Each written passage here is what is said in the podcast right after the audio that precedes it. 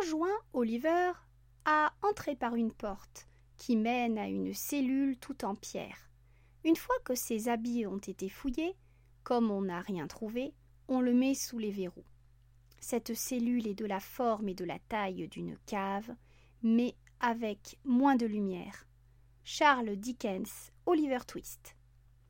On enjoint Oliver, on enjoint Oliver à entrer par une porte, à entrer par une porte qui mène à une cellule, qui mène à une cellule tout en pierre point, tout en pierre point.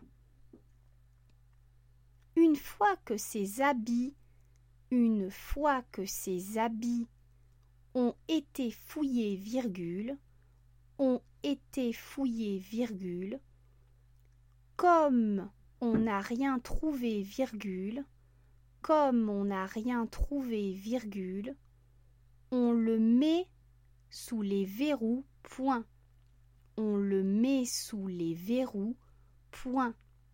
Cette cellule, cette cellule est de la forme et de la taille d'une cave, virgule, est de la forme et de la taille d'une cave, virgule, mais avec moins de lumière, point, mais avec moins de lumière, point.